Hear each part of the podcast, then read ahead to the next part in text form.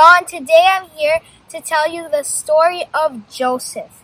Joseph is a man who trusted a lot in God's plans. This is Joseph. He was 17 years old, and it was him and 11 other brothers.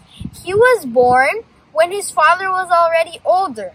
So that's why his father gave more attention, liked him, um, played with him more, gave more attention. He was his, Jacob's favorite son.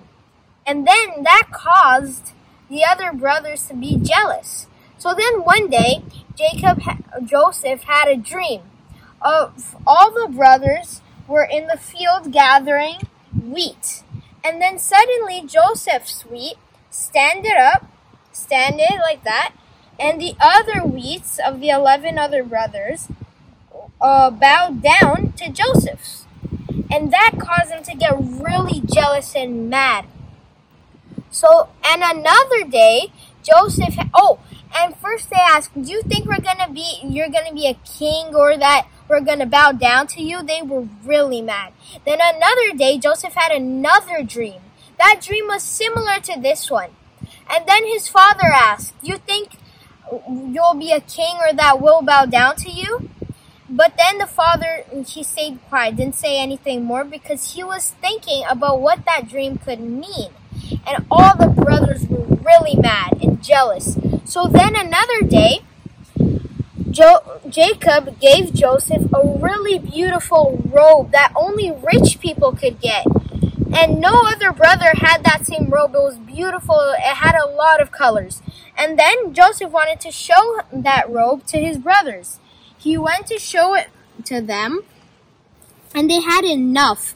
They want they were planning to put Joseph in a hole so he can die.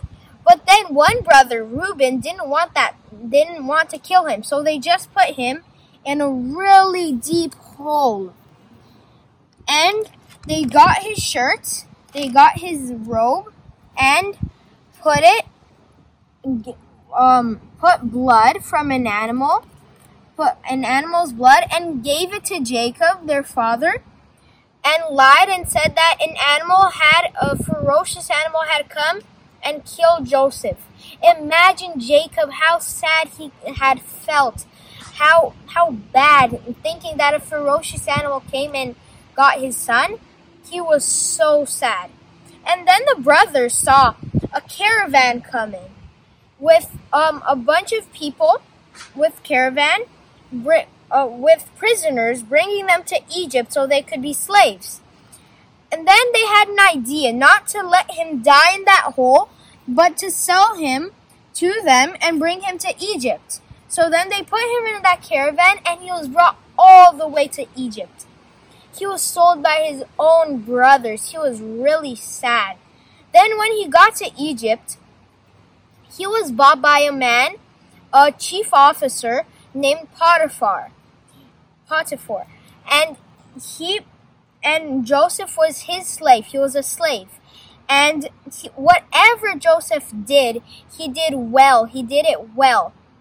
So then Potiphar asked Joseph to come work to his house, to work for his house at his house. Then one day, Jo- oh, this is Potiphar, this one. Then he was working, Joseph was working in Potiphar's house another day, and his wife, Potiphar's wife, came in and wanted to date Joseph. But she was already married, and Joseph knew that that was wrong, that God didn't approve that. And it was also wrong to Potiphar because they are, were already married. So then Joseph ran away, and she was really mad. And she invented a lie, and she told and she told Potiphar that lie. Lies are really bad. You're gonna see what lies can cause. It that lie caused Joseph to go to jail. He went all the way to jail. And there, but Joseph was a good person. He went to jail.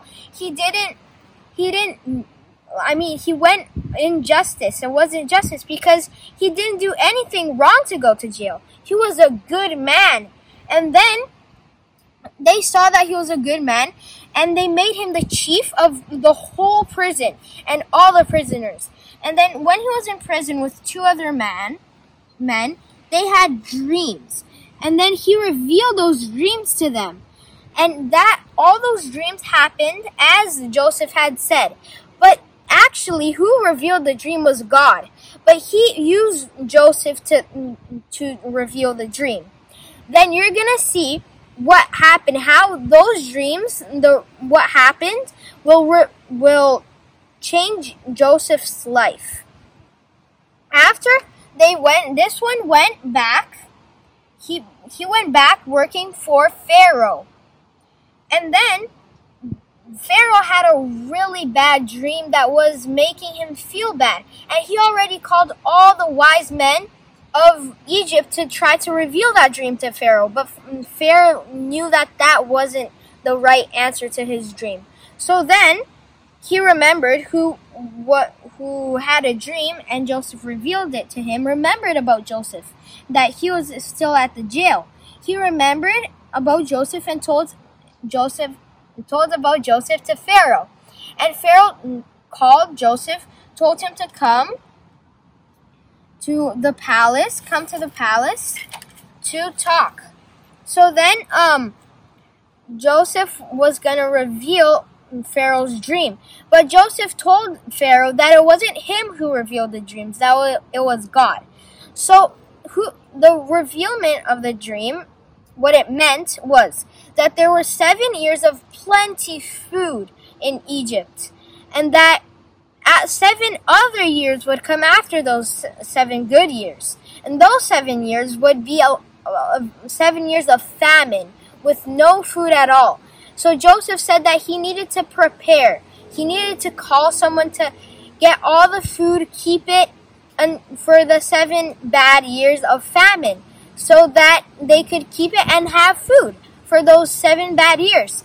So, and guess who Pharaoh called so that they could prepare. Joseph, from being sold by his own brothers, from going to jail, he, he's now the governor of of Egypt, of all Egypt. But he he's the most important man in Egypt after Pharaoh. He took care really good of all the food. He took care of those seven years. And all the neighbor countries who lived nearby, all the countries who were near of Egypt, came to buy food from Egypt. And guess who came? The 12 brothers, the 11 brothers of Joseph came to buy food from Canaan. And Joseph recognized them right away, but they didn't because it was a lot of years. So then Joseph wanted to see if they if they've changed, if they were a good man now. So he was going to start a test. He said that they were spies and put them in jail.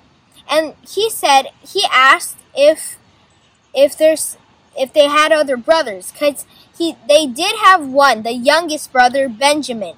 But Joseph was afraid that he killed that they killed Benjamin as well of jealous because they were jealous. But they said that the other brother, jo- um, Benjamin, was back at home with Jacob. So he, Joseph told them to come, go back and bring Benjamin, that he would let them go and give them the food.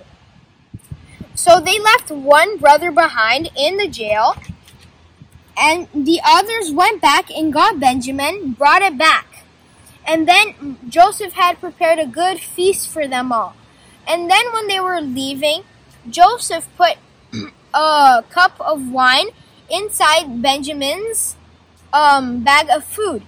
And he sent the guards to go after them and bring them back because they stole it. But they didn't actually, it was just a test.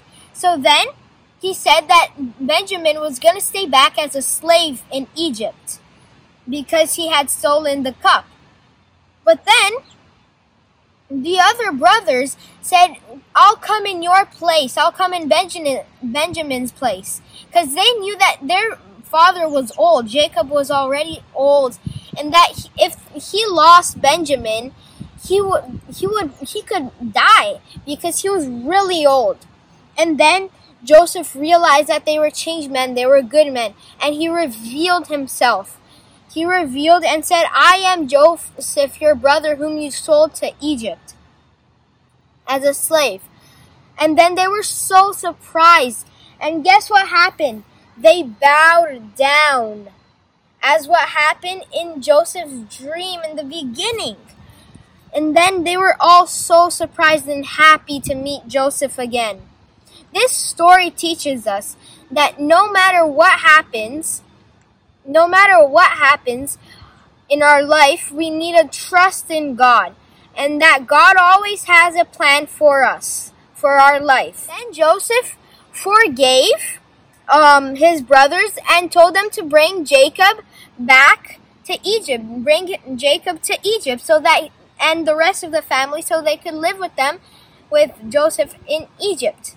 And did you see, did you realize that in all of these years, all of these hard years during Joseph was sold and dur- during he was in the jail, he, he was, he trusted in God. He didn't, he didn't fail God. He was trusting him.